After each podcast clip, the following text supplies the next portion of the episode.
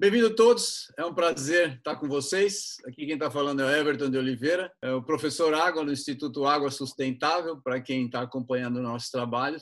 Hoje nós temos o imenso prazer de trazer em nossa companhia aqui o Eduardo San Martin.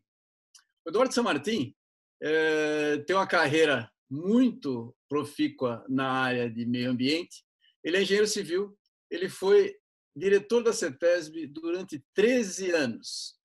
E ele é o atual presidente do Conselho Superior de Meio Ambiente da Fiesp, tá? além de ser um consultor muito bom em meio ambiente. Eu, pessoalmente, recomendo ele muito, porque já trabalhei, já vi o trabalho dele, a competência e o cuidado que ele tem no trabalho. É, além disso, é, eu, como sou conselheiro da Fiesp também, ele é meu chefe embora a gente seja obrigado a falar bem do chefe, na verdade o que eu estou falando aqui é com muita sinceridade, porque ele é muito, muito competente no que faz. Eduardo, é um prazer ter você aqui com a gente. Por favor, você pode se introduzir para as pessoas aqui. Prazer é todo meu, Everton. Uma alegria estar falando com o Instituto Água Sustentável, que desenvolve um trabalho excelente em benefício de toda a nossa sociedade. E hoje, para comentarmos um pouco sobre as questões ambientais que afetam diretamente as nossas empresas.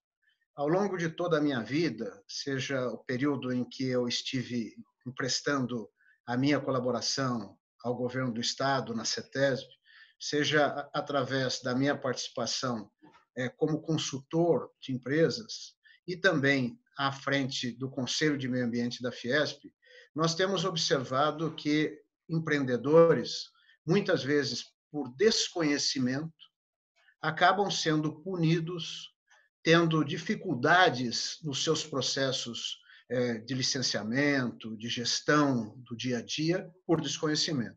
Então, cada vez que houver uma oportunidade de prestar uma orientação àqueles que atuam na área ambiental, é com o maior prazer que nós fazemos isso. Eu agradeço a sua presença aqui. É verdade, você é um excelente conselheiro nessa área a gente vai poder aproveitar um pouco do seu conhecimento nessa entrevista. Por favor, como você tem uma história, um, longo histórico na área de meio ambiente, você poderia contar um pouco da sua história é, na área de meio ambiente, de onde veio a sua preocupação ambiental, como é que você começou a trabalhar nessa área? Eu cheguei na CETESB, lá no Vale do Paraíba, na agência sediada em Taubaté, que cuida de todo o Vale do Paraíba e Litoral Norte, em 1983. Poucos anos depois, da entrada em vigor da principal lei ambiental brasileira, que é a Lei Paulista de Meio Ambiente, a Lei 997, ela é de 1976, e o seu decreto regulamentador, que muito conhecido por todos, é o 8468, ele é de setembro de 1976. Essa, esse dispositivo legal, ele trouxe a figura do licenciamento ambiental que até então não existia e por não existir, nós tivemos grandes problemas ambientais no nosso país, no nosso estado, Cubatão é um exemplo disso, de situações críticas por falta de um licenciamento, ou seja, por falta de um estudo ambiental antes da instalação dos empreendimentos. E a mesma lei, ela traz também as ações do chamado processo corretivo, que seria corrigir aquilo que estava errado a partir do dia que a lei entrou em vigor. E esta regra ambiental, ela já contemplava, desde 1976, todas as questões, as referentes à poluição do ar, poluição das águas, contaminação do solo, gestão de resíduos, tudo isso já era objeto de, de, dessa lei, mas isso tudo não começou a ser encarado pela CETESB, que era quem deveria exercer a fiscalização e o licenciamento, de uma maneira simultânea. E há uma razão para isso, muita gente não entende por que, que a CETESB primeiro começou a cuidar de poluição do ar na região metropolitana e de qualidade das águas no interior do estado. Isso é muito simples de explicar. Isso tem a ver com a origem da CETESB. A CETESB é fruto de uma união da SICPA, que cuidava, era uma comissão intermunicipal do ABC, que cuidava de poluição do ar, com o FESB, que era um fundo, é, o CETESB, que era o Centro de Laboratórios do FESB, que era o Fundo Estadual de Saneamento Básico, que atuava principalmente na, nos rios do interior do Estado. Então, pela própria natureza e, a, e atividade das precursoras, a CETESB teve o início cuidando de poluição do ar na região metropolitana e qualidade das águas no interior. Quando uh, nós chegamos, depois de algum tempo trabalhando em Taubaté, na agência, no Vale do Paraíba, nós chegamos à diretoria da CETESB, quatro anos depois, e com essa realidade, nós achamos que tudo aquilo que estava estabelecido na legislação deveria ser cumprido. E assim, desencadeamos os, os processos referentes à despoluição do rio Tietê, que até então não existia nada. A CETESB deu o primeiro passo no, no final dos anos 80, começo de 1990, nesse sentido. A gestão de resíduos sólidos urbanos e resíduos sólidos hospitalares também passou a ser contemplada, o que não ocorria. Mesmo fontes de poluição do ar fora da região metropolitana passaram a ser é, objeto de uma priorização por parte da CETESB, e a questão de contaminação do solo e das águas subterrâneas, isso tudo passou a ser objeto a partir do início da década de 90. Então, esses temas todos, eles tiveram um início e continuam até hoje e continuarão sempre. Tem muita gente que fala assim, olha, a CETESB exigiu que eu instalasse um filtro na minha indústria, eu instalei e acabou o meu problema. Não acabou o problema. Não acabou porque a simples instalação de um equipamento de controle não assegura que aquilo que o equipamento de controle vai liberar, porque ele não retém 100%, ele tem um remanescente de emissão, que aquilo estará dentro do que a legislação estabelece. Então, tão importante quanto instalar um equipamento de controle é manter o equipamento de controle monitorado em operação adequada. O mesmo vale para efluentes líquidos. Eu instalo uma estação de tratamento de efluentes líquidos e vou precisar diariamente aferir a eficiência daquela estação de tratamento de efluentes líquidos para ver se ela está removendo aquilo que a lei exige que eu remova para atender os padrões de lançamento. Isso é outra coisa que é comum se observar o empresário fala: olha, mas eu tenho a minha estação, eu não poderia estar sendo autuado pela CETESB. A autuação é decorrente de uma ou má operação ou uma falta de manutenção nos equipamentos que contemplam a estação de tratamento de efluente. A outra, a outra observação que eu fiz com relação à questão de contaminação do solo de águas subterrâneas, isso começa a aparecer na vida da CETESB com os cases da Ródia é, em, na, na, Baixada Santista. Então, começa a aparecer é, alguns sites onde foram identificados resíduos que no passado foram dispostos, o mesmo se dando na capital e em algumas cidades do interior. Essas, essas constatações de materiais, de produtos, de resíduos, gerando uma contaminação do solo, fizeram a CETESB perceber que ela, evidentemente, deveria priorizar uma atuação nesse sentido. Muita gente também fala assim: olha, mas quando eu mandei isso para aquele lugar, não tinha legislação. Não tinha, mas no momento que a legislação surgiu, aquilo que foi feito errado no passado precisa ser adequadamente corrigido e impedir que novos descartes sejam feitos de maneira inadequada, contrariando o que está estabelecido na legislação em vigor. Então, é, dessa forma, a CETESB passou a se envolver com vários assuntos, incluindo, como eu já mencionei, o licenciamento ambiental. Perfeito. Nesse caso que você mencionou, não quer dizer que a lei passa a ter um efeito retroativo. Como o problema do meio ambiente persiste, a responsabilidade ainda existe, não é esse o caso? Quem gera o impacto ambiental é um dos responsáveis pelo impacto gerado. O outro, se não é o próprio gerador, o proprietário da área, é o dono da área. Então, são figuras que têm a responsabilidade perante a legislação ambiental. E tem, terão sempre que cumprir o que está estabelecido na legislação. Não pode haver poluição do solo, não pode haver contaminação das águas subterrâneas. Ponto. Isso está na lei. Isso não é na lei paulista, na lei brasileira. Isso é na lei de todos os países desenvolvidos e em desenvolvimento. Sim. Foi um basta que a sociedade precisou dar para os grandes cases de impactos gerados prejudicando a vida de toda a sociedade. Perfeito. Mais do que uma lei, é um princípio. É, é você, como diretor da, da, da CETESB, à época, um dos pontos marcantes foi o licenciamento dos aterros sanitários. Você participou, você foi um dos grandes é, mentores disso. Você pode nos contar um pouco como é que como é que era antes e como quais os avanços que isso produziu? Isso protegeu aquíferos, por exemplo? É, eu me lembro ainda criança, morando numa cidade do interior, que passava o caminhão para pegar o lixo. O lixo era colocado em latões que ficavam o proprietário da casa punha na calçada.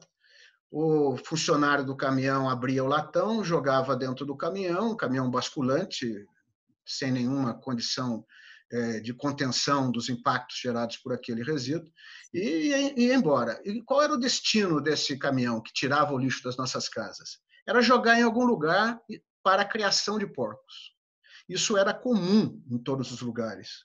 Não existia a figura de uma obra de engenharia que se chama aterro sanitário, que minimiza muito os impactos relacionados à disposição no solo de um resíduo como um resíduo urbano, por exemplo, e, isso, e, dessa forma grandes áreas, muitas áreas em todo o nosso país foram responsáveis por contaminação do solo de águas subterrâneas e ainda são em muitos estados brasileiros. Verdade. Existem muitos lugares onde existem aquilo que se chama de lixões. Lixão não é um aterro sanitário. Lixão é um lugar onde simplesmente se joga o lixo e lá é comum se encontrar, além de porcos, pessoas, catadores, procurando, revolvendo o lixo, algo que possa gerar algum recurso para a vida dessas pessoas. Então, é uma situação lamentável que hoje, infelizmente, ainda existe, apesar da Lei da Política Nacional de Resíduos Sólidos já ter estabelecido um prazo que não foi cumprido, e agora se espera que, com o novo marco legal do saneamento, isso aí possa um dia ter um fim. O que acontece é que os municípios de, com menos recursos, eles não têm condições, eles não têm recursos para fazer investimento em obras de engenharia que custam caro, que são os aterros sanitários. Quando nós estávamos na CETESB, nós demos início a um processo de conscientizar, e até mesmo através de autuações, vários municípios do estado de São Paulo, para que eles implantassem aterros sanitários aqueles, aqueles municípios pequenos, a proposta era de que eles se unissem num conjunto para que num deles fosse instalado um aterro que se prestasse a todos os demais municípios do entorno. Isso existe até hoje. Hoje, é, se existir algum, alguma área imprópria no estado de São Paulo, é muito pouco. A maior parte, ou quase todos os municípios paulistas já implantaram uma disposição final de resíduos sólidos que atenda à legislação. Excelente, excelente. Quer dizer, os resultados foram, foram, foram nítidos ao longo dos anos. Isso. Agora, é importante, como nós estamos falando também para, para principalmente para empreendedores, empresários, que eles saibam que quando há a coleta pelo caminhão que faz a coleta do município de um resíduo na fábrica deles ou na empresa deles, por exemplo, resíduo de restaurante, resíduo de banheiros, são resíduos não de processo produtivo, esses resíduos devem ser encaminhados para um aterro sanitário. Se o caminhão de coleta levar o resíduo de uma empresa, de um empreendedor, de uma fábrica para um local inadequado, a empresa está sujeita a ser autuada também. E, é importante que a gente lembre algo que muitos já sabem, que nos anos 90, surge a figura do promotor público se envolver na temática ambiental. Perfeito. Então, é criada a primeira coordenadoria das curadorias de meio ambiente, que, aliás, o primeiro coordenador foi o Dr. Edson Milaré, que foi promotor público, que hoje, para nossa alegria, é membro do nosso Conselho de Meio Ambiente da Fiesp. E é, o Ministério Público passa a se envolver nas questões ambientais, e de uma maneira crescente. Então, não é só mais no que diz respeito a uma área onde tem um lixão? É em tudo. É na emissão atmosférica, é no efluente que se lança no rio, é num licenciamento ambiental, é na área contaminada. Todos os aspectos ambientais de uma atividade, eles passam a ser observados pelo Ministério Público, que atua por ter conhecimento do fato pela imprensa ou por uma denúncia ou pelas autuações do órgão ambiental. Então, a cada dia que passa, é mais forte a presença do Ministério Público, que, em decorrência, pode abrir, propor inquéritos, e esses inquéritos é, se transformarem em propostas é, de ações civis públicas ambientais. Excelente. Você tocou num ponto importante no Ministério Público. Então, agora, você saiu da CETESB, agora você está trabalhando na Fiesp, como presidente do COSEMA. Você, vamos dizer assim, você mudou de lado do balcão. Qual seria a diferença fundamental disso? A gente está pensando que o Ministério Público pode atuar tanto é, para cuidar se a, se a, agência ambiental, a CETESB, comete algum problema, quanto se um poluidor, alguém comete uma ação contra o meio ambiente. Né? Como defender a indústria se, se distingue é, de defender agressores ambientais? Porque as pessoas têm em mente que indústria é agressor ambiental, o que não é uma verdade. Né? Então, qual que é a diferença de você ter mudado da CETESB para a Fiesp e qual que é, como é que você encara isso como um ganho para a sociedade, que eu acho que foi um ganho muito bom? É importante lembrar que, como eu já mencionei, quando entra em vigor a legislação ambiental paulista, e que foi a primeira do Brasil também, é, muitas empresas já existiam, já operavam e não tinham é, exigências a cumprir. Essas exigências elas surgem em 1976. Todas as atividades existentes antes daquela data faziam o que achavam que deviam fazer. Eram raríssimas as regras é, vigentes. Ah, exatamente. Então, é, a partir do momento em que essas empresas é, tomam, tomam conhecimento da legislação, elas vão ter um período para o cumprimento daquilo que passou a existir como exigência ambiental. Em alguns casos isso foi mais rápido, em outros casos foi mais lento. Eu citei o caso da, do, do, programa de despoluição do Tietê. Isso aí a CETESB começou a exigir o tratamento dos efluentes das indústrias da região metropolitana em 1990. Apesar da lei ser de 1976, foi em 1990 Começou. que, na época, a CETESB iniciou a exigência. Então, houve um período onde ah, havia um impacto grande gerado pelo setor produtivo. Só que, com o passar do tempo, todos foram ou transferindo as suas indústrias para o interior, por conta de uma conurbação que já ocorria na região metropolitana, e aí, para ir para uma outra área, foi preciso um novo licenciamento ambiental, e naquela condição, as exigências já eram formuladas desde o início e todos deveriam cumpri-las para poder ter licenças para instalar e para operar. E também, é, alguns outros casos, depois ainda dessa década, é que passaram a ser objeto. Eu citei aqui o caso de áreas contaminadas. Hoje, a grande totalidade, não posso dizer 100%, mas quase isso, das empresas instaladas no estado de São Paulo cumpre integralmente a legislação em vigor. Cumpre integralmente. Em outros estados, eu já não tenho tanta segurança em afirmar, mas aqui elas cumprem. Em isso ocorrendo, é, ao longo do tempo, eu pude observar, mesmo já não mais na CETESB, e antes de ir para a Fiesp, eu fui participar do setor têxtil, Associação Brasileira da Indústria Têxtil, é, de um trabalho de constituir uma área ambiental para esse setor. É, na mesma época, é, já era o Paulo Scaff o presidente do setor têxtil. Quando ele vai, é eleito presidente da Fiesp em 2004, ele me convida e eu vou para a Fiesp com ele e participo inicialmente nos departamentos de meio ambiente da Fiesp do Ciesp, Federação e do Centro das Indústrias do Estado de São Paulo. E há dois anos é que ele me convidou para que eu assumisse a presidência do Conselho superior de Meio Ambiente das casas. Em todo esse período, passando pelo setor têxtil, setor Fiesp, Ciesp, o que a gente observa é que o empresário hoje percebe mais do que nunca de que poluir é um mau negócio financeiro. Ou seja, é, lançar no ar, nos, nas águas, no solo, poluentes, muitas vezes significa jogar dinheiro fora porque muito daquilo que se lança representa algo que pode retornar ao processo produtivo, representa a possibilidade de não gastar mais.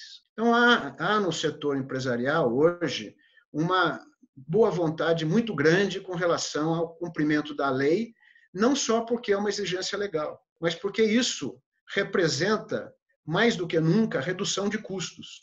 E foi assim que o setor têxtil há 15 anos, mais ou menos, ele lançou no Brasil, e outros setores também vieram a, a fazê-lo, é, um projeto de práticas de produção mais limpa, que era exatamente é, minimizar o lançamento de efluentes poluídos, emissões atmosféricas, resíduos sólidos, é, porque isso poderia estar representando gastos ao processo produtivo. E depois de algum tempo, se observa que aquelas empresas que estavam ou que estavam e que estão exportando, são as empresas brasileiras exportadoras, elas passam a receber bloqueios, principalmente da comunidade europeia, incomodada a comunidade europeia com a concorrência que os bons produtos brasileiros estariam fazendo com os produtos locais, com os produtos europeus. E aí fazem o quê?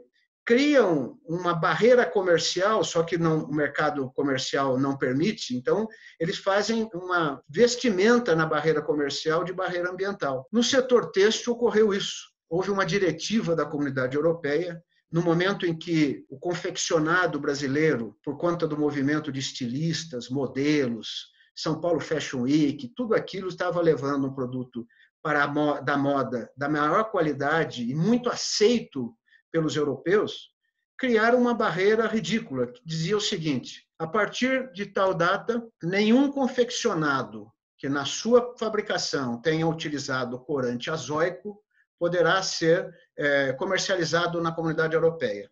E aí eles caíram do cavalo porque o Brasil já não usava mais corante azóico. O mercado asiático usava e provavelmente ainda usa corante azóico. A diferença é que, segundo estudos desenvolvidos, esse corante poderá levar a desencadeamento de câncer, evidentemente que não em quem usar a roupa que foi feita com ele, mas no processo produtivo. Então, isso não seria lá o problema, se, se existisse, seria no Brasil, mas já não existia mais. Só que ele é muito mais barato. Mas a, a, a indústria têxtil brasileira já havia banido isso quando eles fizeram a diretiva. Só que deu um trabalho danado para ir mostrar isso para a comunidade europeia, para fazer um material de divulgação disso e usar, inclusive, as nossas modelos que ajudaram e muito a divulgar o comportamento do setor têxtil. E isso nos serviu de lição para dizer, olha, nós temos que ficar atentos, em especial para quem exporta. E eu acredito que muitas das empresas que estão nos ouvindo são exportadoras. As grandes empresas exportam, são exportadores. E nós não temos interesse em que sejam criadas barreiras ao Brasil por conta de questões ambientais. E nós vamos depois falar um pouco mais sobre isso. Então, é, da mesma forma que isso ocorreu, a Fiesp, já percebendo que algo poderia ocorrer, percebeu que a comunidade europeia estava parando um pouco de usar desenvolvimento sustentável e estava passando a usar economia circular. A economia circular ela é um avanço em relação a práticas de produção mais limpa muito grande, porque hoje a economia praticada ela é linear, se extrai, se produz e se descarta. A economia circular é trazer de volta. É, quando da ideia de se produzir alguma coisa, no design do produto já se contemplar tudo aquilo que vai ser preciso para que haja um retorno de todos os componentes, de todas as partes, de todo o processo. Isso é algo que a Fiesp está liderando, junto com o Senai, inclusive, e nós deveremos, inclusive, sediar um congresso sul-americano de economia circular, com o aval de quem tem o congresso mundial, que é a Finlândia. Nós já temos tratativas com eles, esse congresso seria realizado agora no primeiro semestre, mas por conta da pandemia ele foi adiado, mas isso ocorrerá. Portanto, economia circular é algo que as nossas empresas já precisam começar a pensar, porque além de reduzir ainda mais os custos no processo produtivo, isso vai atender integralmente a regra do jogo que já se começa a praticar na Europa, e eu tenho certeza que a mais dia, menos dia, haverá uma legislação ambiental no Brasil exigindo práticas de economia circular. Sem dúvida. É, na verdade, a gente está trabalhando, eu estou trabalhando num, num, artigo com a Bruna, que trabalha comigo no, no Instituto Água Sustentável, que foi minha aluna de doutorado, é, em economia circular no uso de água. Na verdade, a água vai ser um dos, um dos grandes problemas desse século. Então, é, fazer o raciocínio do uso de água como um todo, desde a casa, né, da higiene para a indústria, com o uso de água requer, requer um trabalho muito grande de conscientização, principalmente de educação é, das pessoas que, que não têm nem noção é, de como de qual a posição da indústria dentro do ciclo da água. Por isso que é muito importante, o Everton, que o, o, empresário ele não se preocupe só em saber produzir, não se preocupe só com a qualidade do produto que ele quer comercializar. Ele precisa cada vez mais se preocupar com a questão ambiental do seu processo produtivo, porque essa questão ambiental hoje ela extrapola cumprir os padrões de emissão, os padrões de lançamento, a gestão de resíduos sólidos que estão na lei paulista. Ele extrapola isso, é muito mais que isso. Hoje existem exigências que não são estabelecidas na nossa legislação ambiental, mas que são pré-requisitos para que se exporte alguma coisa. Isso é importante, muito importante, que o empresário se acerque de pessoas que têm conhecimento dos vários aspectos envolvidos, para que ele possa fazer algo bem feito, objetivo, gastando menos e ganhando mais. Sem dúvida. O pessoal chama de return on investment, uh, environmental return on investment. Né? exatamente. Essa preocupação para. Muito bom. Como você falou, você falou da, das empresas exportadoras e você trabalhou tanto na, na CETESB quanto agora na Fiesp, que são, que são entidades que têm uma representatividade e uma influência muito grande no país. Como é que você vê é, a posição dessas duas entidades, principalmente agora da Fiesp, no cenário nacional, como liderança ou como uma emissora de informação, por exemplo? A Fiesp tem é, repassado para todo o país todos os trabalhos que ela tem desenvolvido de maneira pioneira no estado de São Paulo. E isso porque é, ela entende que quanto maior for o envolvimento do setor produtivo, maior a possibilidade do país ganhar com isso. Então, para que a indústria paulista vá bem exportando, por exemplo, é preciso que a indústria brasileira vá bem exportando. Não basta só um Estado produzir, um Estado exportar, porque a soma das produções do país ela representa uma melhor negociação é, com os mercados é, europeus e a América do Norte, e mesmo com o mercado asiático. Então, todo o trabalho que é desenvolvido aqui, ele é repassado para todo o país. Nós temos observado nesses últimos dias, talvez nesses últimos meses, é, críticas ao Brasil por desmatamentos e queimadas na Amazônia Legal. Isso nós temos escutado países europeus falando sobre isso. Interessante que é, ontem o jornal Estado de São Paulo, no seu editorial, ele escreveu o que sobre isso? Ele falou que os governos dos 27 países que compõem a União Europeia vêm sofrendo forte pressão de empresários e produtores locais, locais da comunidade europeia, para barrar o acordo de livre comércio com o Mercosul há evidente interesse desses agentes econômicos europeus que são amparados por fartos subsídios estatais em evitar a livre concorrência com os produtores do Mercosul, especialmente com o agronegócio brasileiro, altamente eficiente e competitivo no plano internacional. A cartada da preocupação ambiental serve como manto ideal para escamotear esse receio. Então, isso no editorial do jornal Estado de São Paulo de ontem, ou seja, é, nós temos que separar uma coisa de outra coisa. Então, o discurso que esses países fazem não necessariamente representam a verdade brasileira. O que é que nós precisamos fazer? Nós temos que divulgar a nossa verdade. Nós temos, a FES tem levado ao governo federal o pleito para que o governo federal divulgue a verdade, seja boa, seja ruim, qual é a nossa verdade sobre isso?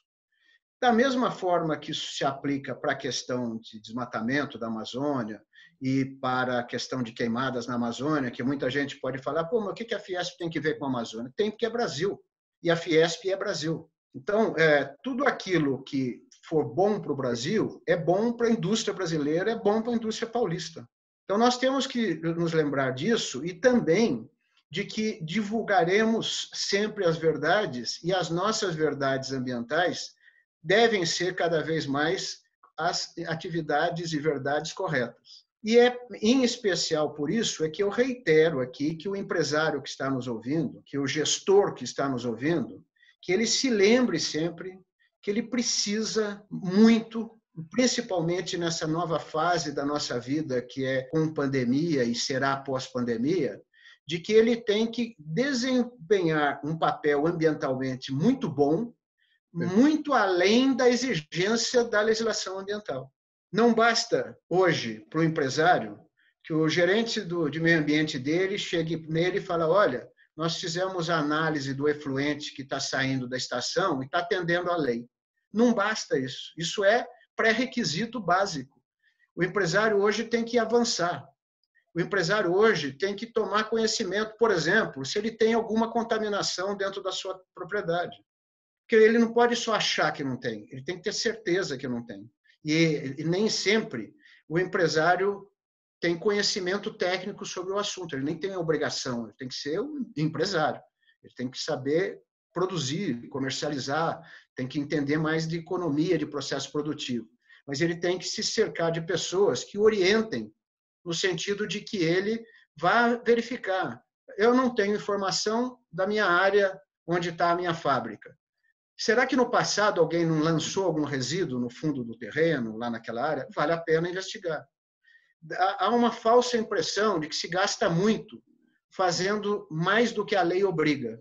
Só que é muito menos do que se amanhã ou depois o dano ambiental é caracterizado, o impacto surge, vem o Ministério Público com um inquérito, propõe uma ação civil pública ambiental e aí?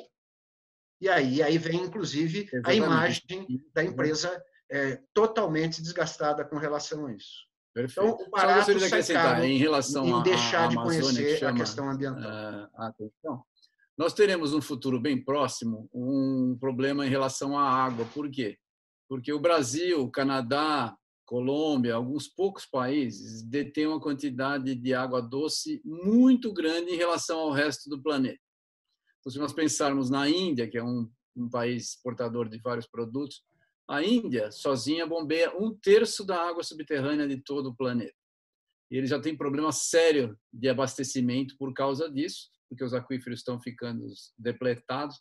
E a gente ainda não está nesse problema, a gente está começando, já tem alguns locais acontecendo. É, é possível que várias indústrias que tenham interesse e que dependam de água comecem a se é, se mobilizarem para se localizar em posições, em países onde a água é abundante. Nós seremos também alvo da qualidade da água internacional por empresas que vão querer vir para cá e o protecionismo através das regras ambientais certamente vai ocorrer com a água também. E nós, e nós precisamos, Everton, é, nisso que você mencionou muito bem, nós precisamos lembrar que aqui no território paulista a Sabesp foi, está sendo obrigada a ir buscar água a mais de 100 quilômetros de distância para trazer para a região metropolitana. Por quê? Porque a, a, nós temos água na região metropolitana, só que nós não tratamos aquilo que jogamos nos nossos rios. Então, em vez de se gastar para ir buscar água a centenas de quilômetros, o melhor era tratar o esgoto, porque hoje a indústria já trata o efluente dela, tratar o esgoto das residências ah, nós precisamos investir mais em tratamento de esgoto, de uma maneira séria, eficaz, perfeito, perfeito. para que com isso a gente é, possa usar a água Quais passos que nós importantes a gente precisa lado? dar para melhorar a atuação das indústrias em termos, em termos ambientais? A gente falou do que está acontecendo, vamos só pensar, tentar fazer um exercício para frente, porque a gente vai ter uma demanda ambiental muito grande, como você mesmo mencionou, por causa de, de concorrência comercial, isso virou uma espécie de uma escaramuça. Então, que passos você enxerga ou que você orientaria as pessoas a, a pensarem para poder andar nesse sentido? Aí? Ou como fazer, falar com alguns consultores, alguma forma desse tipo? A primeira coisa que eu já mencionei é que agora que nós, felizmente e aparentemente, estamos caminhando para o final dessa pandemia, não sabemos quanto tempo ainda, mas temos uma previsão de uma possibilidade de que isso ocorra, as empresas precisam conferir como é que estão os seus sistemas de controle. Isso é para ontem. Ou seja, as estações de tratamento de efluente, os sistemas de controle de poluição do ar, o gerenciamento dos seus resíduos sólidos, observar como é que estão as áreas que estão sendo descontaminadas, se eventualmente elas existem dentro das suas propriedades. Isso precisa ser feito para ontem. Por quê? Porque no, no momento em que o, os processos produtivos voltarem a ocorrer, isso tudo tem que estar funcionando perfeitamente. Não poderá ocorrer um dano ambiental produzido por desconhecimento. Então, como o investimento maior já foi feito quando instalar o equipamento de controle, fazer uma manutenção geral em todas essas instalações e, principalmente, aferir a eficiência desses sistemas, que isso normalmente o, o, departamento local de cada empresa não consegue fazer, mas existem pessoas capazes é, no mercado que podem ser consultadas para poder orientar a, como fazer isso. Essas, essas checagens de eficiência precisam ser feitas. Não basta a estação de tratamento voltar a funcionar, o filtro voltar a funcionar, precisa ver se a eficiência está sendo atendida. Em é, sequência a isso, é como eu já mencionei agora mesmo, é, investigar as suas áreas, verificar se não poderia ter ocorrido no passado um lançamento inadequado ou mesmo clandestino de um, de um outro vizinho ou de uma outra empresa antecessora, enfim, procurar descobrir se não existe uma área contaminada. E se existe essa área contaminada, há uma possibilidade de que a água subterrânea também esteja contaminada. E aí lembrar que essa água subterrânea, ela poderá servir a essa mesma empresa em algum momento. Então é importante que ela mantenha um manancial subterrâneo, mesmo que ela use uma água superficial, para que ela possa no futuro, numa necessidade, ter a possibilidade de usar essa água. A partir disso, olhando a realidade existente, é verificar quais os avanços que podem ocorrer é, que não estão, não, que não são exigências da legislação, como as práticas de produção mais limpa, como economia circular, verificar onde a empresa pode avançar, porque isso vai ser um handicap favorável quando ela for oferecer o seu produto no mercado estrangeiro, para fora do país. Avançar nesses temas e, e também já existem pessoas que têm capacidade de orientar muito bem é, em todas essas áreas é, que eu mencionei. Verificar como estão os seus licenciamentos ambientais. É importante conferir isso. Muitas empresas acham, não, isso aqui eu posso ampliar, não preciso de licença. Por quê? É porque alguém da fábrica falou que não precisa de licença, precisa ter certeza. Então, é conferir se tudo aquilo que está dentro da, da empresa se tem as licenças ambientais. Isso vale para o Estado de São Paulo e vale para qualquer Estado brasileiro. Essas licenças ambientais são pré-requisitos para a operação. Com tudo isso é, andando, tem uma outra questão que precisa ser observada. Muitas empresas, nos processos de licenciamento ambiental, para mitigar o impacto ou para compensar o impacto gerado naquela instalação, ela oferece uma compensação. Às vezes é plantio, às vezes é cuidar de uma atividade é, socioambiental, enfim, existem várias compensações que estão disponíveis para as empresas. É verificar também se aquilo que foi compromissado quando do licenciamento foi ou está sendo cumprido. E, é, com todos esses cuidados, a empresa não será pega de surpresa com autuações que possam criar problemas ao Perfeito. seu processo produtivo. É, e a sua lamentavelmente, a gente está chegando ao final da entrevista. É sempre um, um, prazer conversar contigo. A gente aprende muito. É, eu espero que a gente tenha mais oportunidades de conversar com você aqui nas nossas entrevistas. Eu pediria que você fizesse as suas considerações finais, por favor. Eu quero mais uma vez cumprimentá-lo, Everton, por esse excelente trabalho que você empresta à sociedade a Fiesp ela defende que o que é melhor para a sociedade é melhor para a indústria, que a indústria faz parte da sociedade. E esse trabalho que você faz, ele é um trabalho que, se presta a auxiliar a sociedade como um todo, na qual a indústria está envolvida, e por isso é muito importante que a gente aproveite essa sua disposição, esse seu desprendimento, esse seu idealismo em colaborar com a sociedade. Por isso eu quero cumprimentar o Instituto Água Sustentável e deixar um grande abraço eu agradeço, então, eh, nós tivemos nós aqui conosco o Eduardo San Martin, sempre um prazer conversar com ele, a gente aprende bastante. Eu gostaria que vocês assistissem, vocês pegassem o material na Fiesp, tem muito material disponível de forma gratuita para as pessoas das empresas, não só das empresas, você não precisa ser necessariamente um sócio da Fiesp para ter acesso a grande parte do material. Então, por favor, vocês acompanhem e acompanhem o trabalho do Eduardo na Fiesp, que é um trabalho excelente. Muito obrigado, Eduardo. Obrigado a todos.